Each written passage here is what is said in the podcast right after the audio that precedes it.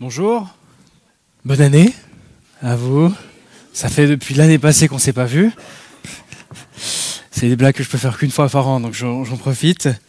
Cette année, on commence par une thématique euh, création et espérance. Cette notion de, de quel est notre lien à la création, comment on peut euh, vivre aussi avec, euh, avec elle, quelle espérance pour elle et pour nous.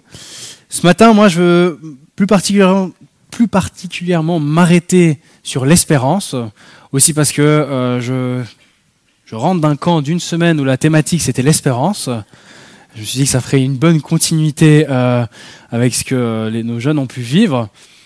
Donc l'espérance c'est quelque chose, euh, c'est la thématique que j'aimerais aborder ce matin et il y aura d'autres dimanches où on pourra aborder plus aussi la notion de création, même si je vais l'effleurer ce matin. Quand on parle d'espérance, euh, moi j'aime bien parce que c'est, on commence le début de l'année. En commençant le début de l'année, souvent on espère plein de nouveaux, de nouveaux changements, de nouvelles choses qui vont se passer cette année. Peut-être que vous êtes euh, fan des, des bonnes résolutions ou juste se dire cette année, maintenant, j'aimerais changer une chose, j'aimerais vivre euh, certains aspects. Ou pour vous, il faut marquer la nouvelle année en faisant quelque chose de nouveau, comme se couper les cheveux. Par exemple. Je ne fais pas ça, moi. Euh, mais euh, par exemple, il peut se passer ça. On marque l'année, on marque quelque chose en ayant cette espérance que l'année va pouvoir bien se passer, en espérant que ces actes-là vont pouvoir durer et changer quelque chose dans notre quotidien. Et c'est ce qu'on retrouve quand on parle de notion de la définition de l'espérance, selon le petit Robert, sentiment qui fait entrevoir comme probable la réalisation- de ce que l'on désire. Et c'est ça, c'est cette idée de je désire quelque chose, j'espère que cette chose va se concrétiser et je vais tout mettre en place pour que ça puisse se faire. Ce que je trouve intéressant, c'est qu'on est très loin de la notion d'espérance biblique, parce qu'en fait, cette espérance, euh, elle est, elle prend énormément sur le, sur les faits, sur ce qu'on est en train de vivre, alors que l'espérance biblique ne prend pas ça en compte. Si on s'arrête sur la notion de l'espérance biblique, il y a trois mots. Je voulais m'arrêter un moment avec vous sur les mots concrets euh, Ancien et Nouveau Testament. Il y a trois mots qui parlent d'espérance. Le premier, c'est... euh, je le savais pourtant. Oui, mais c'est pas cal, c'est yaral. Voilà, yaral, merci. S'attendre à yaral, un, un terme qu'on retrouve dans l'Ancien Testament, c'est une espérance, mais c'est, il est souvent utilisé par exemple avec l'arche de, de Noé, quand il est dans, son arche et que l'eau est encore là, il yaral, il attend. Il espère que l'eau descende, mais il a quelque chose, il est, dans cette attente-là, de, de l'eau qui va partir, de, la suite qui va arriver. Mais on pourrait dire qu'il y a, c'est une attente où il est passif, où il peut rien y faire, il y a quelque chose où il va attendre que ça arrive. L'autre, l'autre terme dans l'Ancien Testament qu'on retrouve, c'est, euh, euh, Valérie, dis-moi. Kava. Kava. En fait, je les sais, mais j'ai besoin de les entendre. Pour Kava, qui vient du, qui vient du ver- qui vient aussi du mot euh, cave, qui veut dire corde. Euh, corde, en fait, c'est cette notion. Kava, c'est une tension. C'est, on s'attend à quelque chose, mais c'est comme s'il y a une corde qui est en tension, et en fait, elle va lâcher. Et il y a une tension. On s'attend à ce que ça va arriver. On sait que ça va arriver, mais c'est pas encore là. Mais on voit cette corde qui est tendue, et on s'attend à ça. On pourrait dire que c'est une, tension, une grande ou une expectative dans l'attente d'une chose. Expectative, c'est voilà, on, sait que ça va arriver, mais c'est pas encore là. Donc il y a cette tension qui est là. Et l'espérance, dans l'Ancien Testament, c'est ces deux termes-là qui sont utilisés. Il y a une tension, une attente des choses. Et souvent, si on prend par exemple le livre euh, des psaumes, toute cette attente, elle est tournée vers Dieu et vers le fait que Dieu va intervenir. Dans le Nouveau Testament, on retrouve aussi un terme en grec qui est vraiment euh, elpis, qui veut dire s'attendre à espérer, et vraiment cette personnification de euh, l'espérance en une personne. Ça, c'est vraiment ce qu'on peut re- comprendre dans le mot, les mots en fait dans le nouveau, dans la Bible sur l'espérance. Et en fait, quand on voit ça, qu'on analyse un petit peu, on arrive très vite à la conclusion que l'espérance biblique est fondée sur une personne, ce qui la distingue de l'optimisme ou de l'espérance, comme le petit Robert le, mentionne. L'optimisme, c'est vraiment cette idée d'avoir, de voir le, positif, de voir quelque chose dans le futur, de voir toujours euh, le verre à moitié plein, de dire ça va aller, que ça va bien se passer. Et en fait, l'optimisme n'est pas du tout de l'espérance biblique, c'est de l'optimisme. L'espérance biblique, quand on prend les différents passages de l'Ancien Testament, quand on prend les passages de l'Ancien Testament, on voit que les personnes qui, font qui ont le plus de, d'espérance, c'est les personnes qui ont le moins d'optimisme. C'est les personnes qui sont dans des situations en fait où il n'y a plus du tout d'espoir, où il n'y a rien qui ferait dire que ça devrait bien se passer. Et il y a une, un texte, j'ai mis la référence, mais j'aime beaucoup. C'est dans Osée, Osée 2, 14 à 16. J'ai juste mis cette phrase, je lui donnerai une porte d'espérance. Si on regarde bien cette image, moi, alors, je l'ai imagé, le texte, mais en fait, Osée, il est, il est dans une situation noire. Il va rien, il y a rien de bon qui va se passer. Israël est pris par, euh, par un autre empire. Ils vont, ils vont se faire simplement détruire. C'est terminé.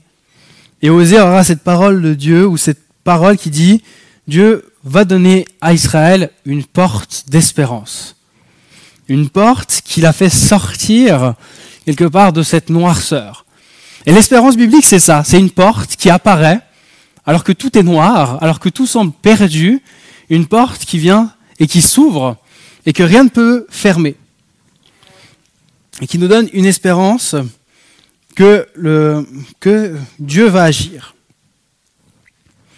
Ça, c'est comprendre cette espérance, c'est comprendre cette, espérance comme ça, définir cette espérance biblique. C'est important de, de, bien la définir pour que nous puissions la vivre, vivre avec. Parce que l'espérance, si pour nous c'est quelque chose de flou ou qui est lié à des circonstances futures et pas, à Dieu, ben on aura une espérance qui va être beaucoup challengée par ce qu'on vit aujourd'hui. Aujourd'hui, en tant que chrétien, on peut espérer que on peut avoir cette espérance en Christ et Christ ne change pas. Et c'est ce qui nous donne une espérance solide et ferme, malgré les circonstances, malgré ce qu'on peut vivre. Et c'est ce que euh, Paul va exprimer dans un, dans un texte que je vais vous lire ce matin. Et on va s'arrêter sur ce texte-là, qui se trouve dans Romains, Romains 8, les versets 18 à 25. J'estime que les souffrances du temps présent ne sauraient être comparées à la gloire à venir qui sera révélée pour nous. Aussi la création attend-elle avec un ardent désir la révélation des fils de Dieu. Car la création a été soumise à la vanité, non de son gré, mais à cause de celui qui l'y a soumis, avec, avec l'espérance qu'elle sera affranchie de la servitude de la corruption, pour avoir part à la libération de la gloire des enfants de Dieu. Or, nous, avons, nous savons que jusqu'à ce jour, la création tout entière soupire et souffre les douleurs de l'enfantement. Et ce n'est pas, et ce n'est pas elle seulement, mais nous aussi, qui avons, qui avons les prémices de l'esprit, nous aussi, nous soupirons en nous-mêmes en attendant l'adoption, la rédemption de notre corps, car c'est en espérance que nous sommes sauvés. Or l'espérance que l'on voit n'est plus l'espérance, ce que l'on voit, peut-on l'espérer encore? Mais si l'on l'espère, ce que nous ne voyons pas, nous l'attendons avec persévérance.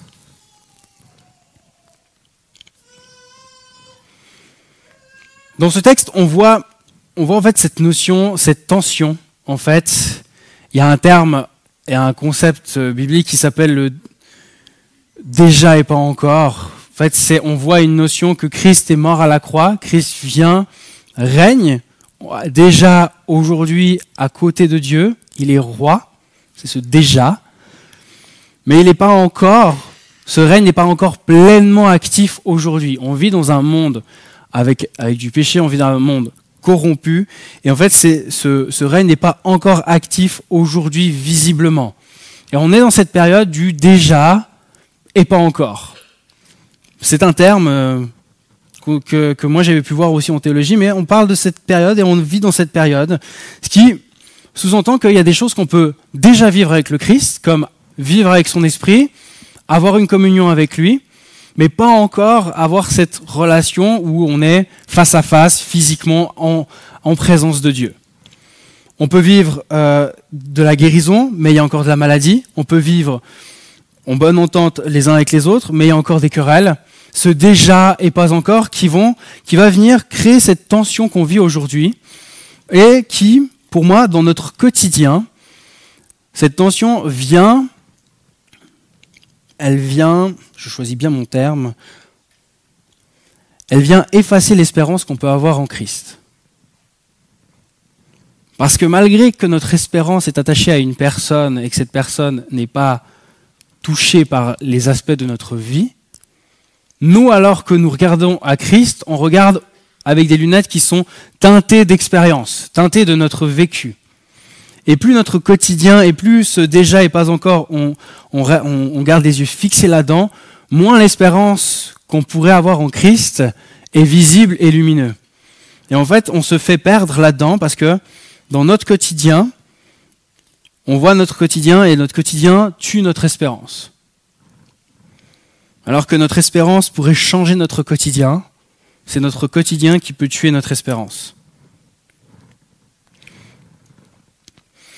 On va voir que l'espérance, elle a quatre, euh, quatre relations, elle impacte quatre relations qu'on a avec, euh, nous-mêmes.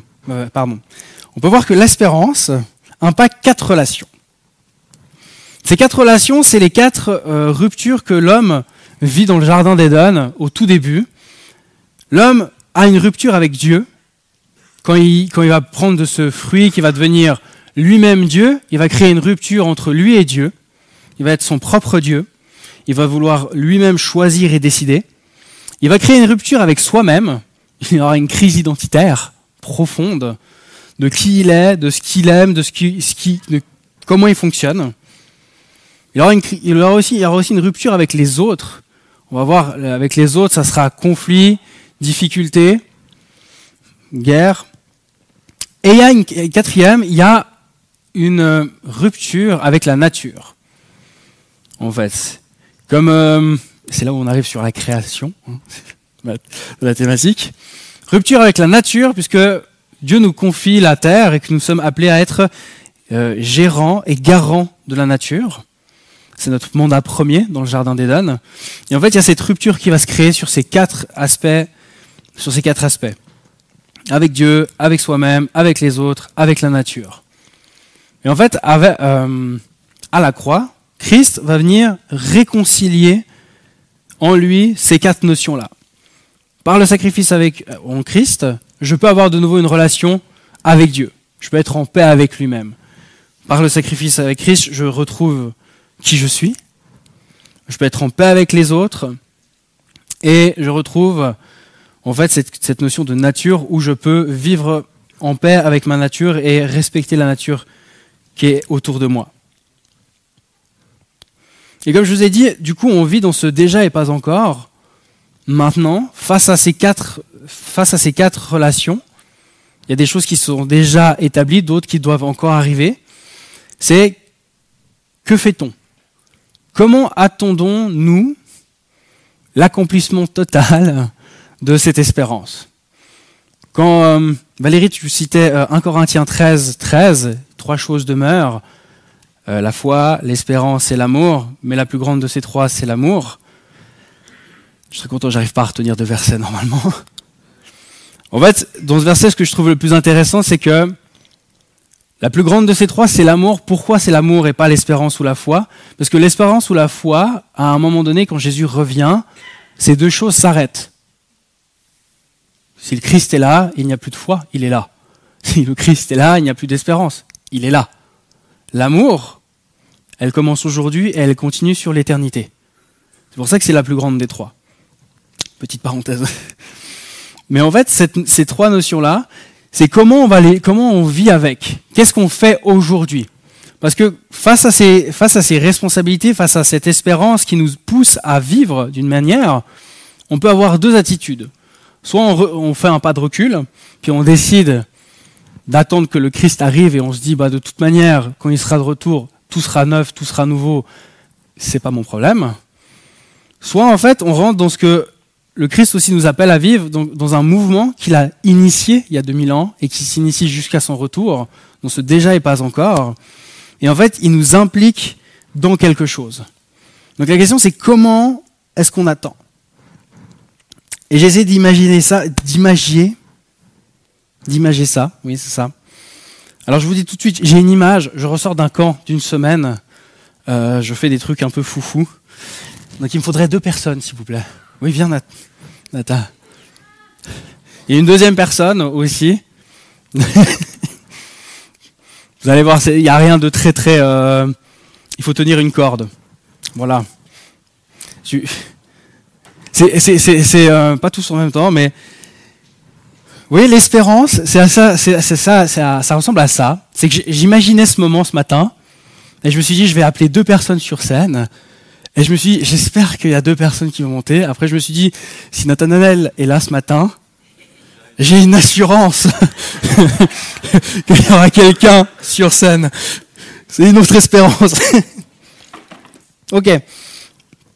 Comment attendons-nous? Alors, on va prendre la corde, on va faire de la corde à sauter. Est-ce que vous arrivez à la déplier, vous la tendre un peu? En fait, c'est le comment, comment attendons-nous? Je reviens sur ça. Cette image, elle est vraiment là pour parler de sur l'attente, mon attitude dans l'attente. Hop, j'ai reculé un petit peu. Je m'aventure dans des trucs.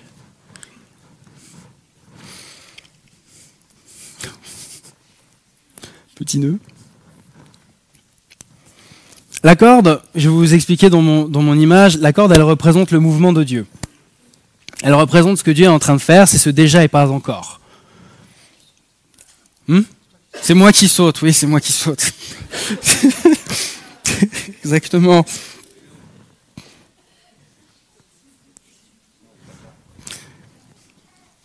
Euh, mettez-vous peut-être un poil plus devant, comme ça je suis, je suis à l'arrière. Très bien. Je suis en train de me dire, mais qu'est-ce que je suis en train de faire? Pardon. ok. C'est pas.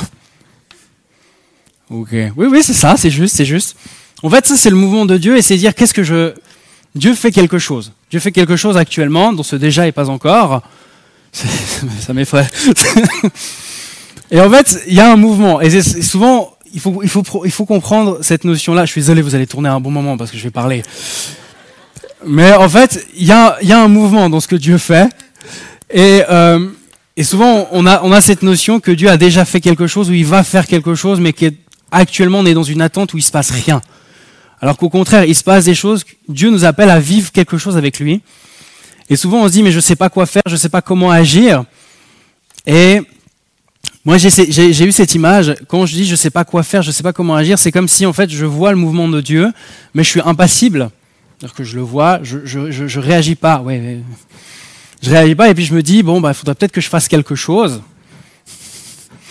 Et justement, je suis assez impressionné. Je, je dis c'est quand que je que je rentre dans le dans ce mouvement là et je sais pas du tout parce que je me dis bon je vais essayer, je vais y aller et j'y vais comme ça et je me prends je me prends la corde et en fait cette notion là de d'essayer de rentrer recommencer les amis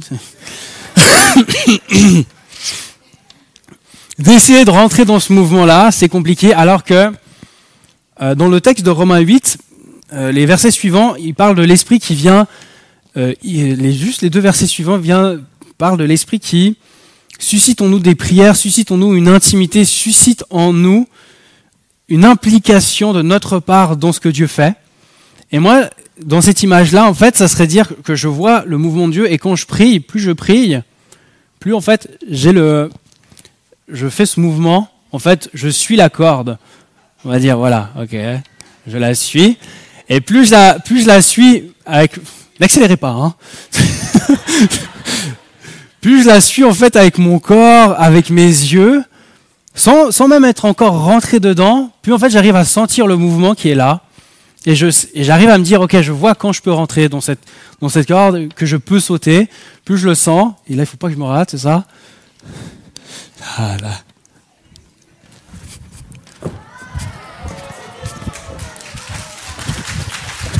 Merci.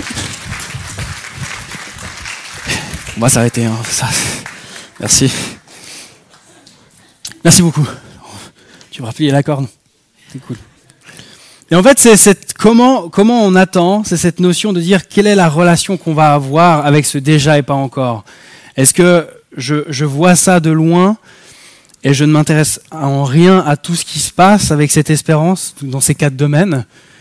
Ou est-ce que je m'implique, je prie, je prends ce temps de, voir le mouvement que Dieu opère, que voir le mouvement que Dieu met en place en fait autour de moi?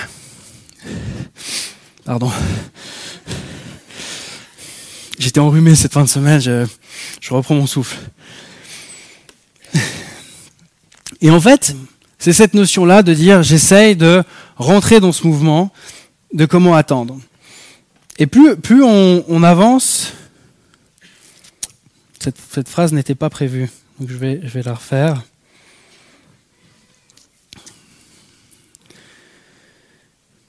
Ça, c'est une chose de vouloir travailler, attendre, mais comme je vous l'ai dit, la plus grande, euh, la plus grande, moi je trouve, difficulté aujourd'hui face à l'espérance, n'est pas même essayer de forcément de faire quelque chose, parce qu'il y a plein de choses qu'on peut faire en tant que chrétien pour manifester un futur euh, que Christ nous donne. Aujourd'hui, je pense que la, la, plus grande difficulté, une des plus grandes difficultés qu'on pourrait avoir, c'est au quotidien de nourrir son espérance, comme je vous l'ai dit. Et c'est ma dernière question, mais je n'arrive pas à zapper. Elle est verte, hein, pourtant. Ah Comment nourrir notre espérance? Car comme je vous l'ai dit, le quotidien, si on ne rentre pas dans ce mouvement-là, peut venir effacer notre espérance, peut venir l'influencer, l'amoindrir. Et comment en fait on peut venir nourrir notre espérance? Car l'espérance n'est pas liée à ce qu'on peut faire, à ce qui va se passer. Donc on ne peut pas juste dire ça va aller, de toute manière dans quelques temps il y aura ça, il y aura ça qui va se passer autour de moi, puis ça ira mieux. Cette espérance-là n'est pas liée à ça, donc comment la nourrir? Comment la faire grandir? Comment la faire fructifier, qu'elle devienne si grande, si forte, qu'elle nous donne en fait cette envie de changement, cette envie d'amener autre chose? Bah, comment on peut la nourrir? On la nourrit avec la fidélité. La fidélité de Dieu manifestée par le passé nourrit notre espérance. Et en fait, c'est ce qui nourrit notre espérance, c'est cette fidélité dans tout l'Ancien Testament, dans toute notre vie, dans tout le Nouveau Testament, l'espérance que Dieu a faite comment il, a comment il est intervenu. Si on reprend simplement l'exemple d'Osée, quand il dit qu'il y a une porte d'espérance qui s'ouvre, il dit c'est une porte d'espérance comme au jour où Dieu a délivré son peuple d'Égypte. Osée 2, 14 à 16. Euh. Comme au jour où il a délivré son peuple d'Égypte, la porte d'espérance, les portes d'espérance que Dieu met dans nos vies sont toujours extraordinaire, inattendu, imprévisible. Et si vous regardez dans toute l'histoire biblique, dans toute l'histoire de la terre, à chaque fois que Dieu vient mettre une porte d'espérance, elle est toujours inattendue. Elle est toujours inattendue. Et c'est cette fidélité dans, l'histoire qui nous permet de nourrir notre espérance pour le futur. La plus grande porte inespérée, c'est Christ à la croix. Est-ce qu'il n'y a pas plus surprenant comme porte d'espérance de voir Dieu mourir sur une croix lui-même pour nous Et en fait, Dieu a des portes d'espérance pour nos vies, a des portes d'espérance pour la création, pour, euh, une relation avec nous-mêmes, une porte d'espérance pour nos relations avec les autres. Et on la nourrit, on la maintient ouverte en se rappelant de la fidélité de Dieu qu'il a pu avoir dans nos vies dans le monde et ce qu'il a pu faire. Et cette fidélité nous pousse à agir. Car simplement, vivre dans l'espérance, l'espérance, je veux terminer avec cette phrase-là que j'ai essayé, que j'ai travaillé. L'espérance ne veut pas simplement dire que nous espérons en l'avenir, mais que nous espérons de l'avenir. elle n'est pas très française, mais je la trouve très forte parce qu'en fait, l'espérance, c'est pas simplement que nous espérons en l'avenir, mais nous espérons de l'avenir, de là où est Christ, et nous espérons de là où ce qu'il a fait pour nous aujourd'hui. Seigneur, je veux te remercier pour, euh, ce que tu as pu faire à la croix, car ta croix, aujourd'hui, pour nous, est une porte d'espérance. Une porte d'espérance pour euh, notre relation à toi, notre relation avec nous-mêmes, notre relation aux autres, notre relation à la, création. Merci Seigneur parce que tes portes d'espérance sont des portes inattendues, sont des portes extraordinaires, sont des portes que rien ne peut fermer. Alors que je prie pour chacun d'entre nous, peut-être qu'on est dans des situations difficiles, des situations où il fait noir, où c'est compliqué, où il n'y a plus de porte, il n'y a plus d'espoir. Bah, Seigneur, je te prie que une porte d'espérance puisse naître. Que ce soit toi qui viennes agir et qui viennes créer ces portes d'espérance. Bah, Seigneur, je te prie que, aussi content que, que fils de Dieu, fille de Dieu, on puisse simplement voir les portes d'espérance que tu mets autour de nous et que nous puissions agir selon le mouvement de ton cœur, selon ce que toi tu désires que nous vivions aujourd'hui avec toi. Oui, dans le nom de Jésus. Amen.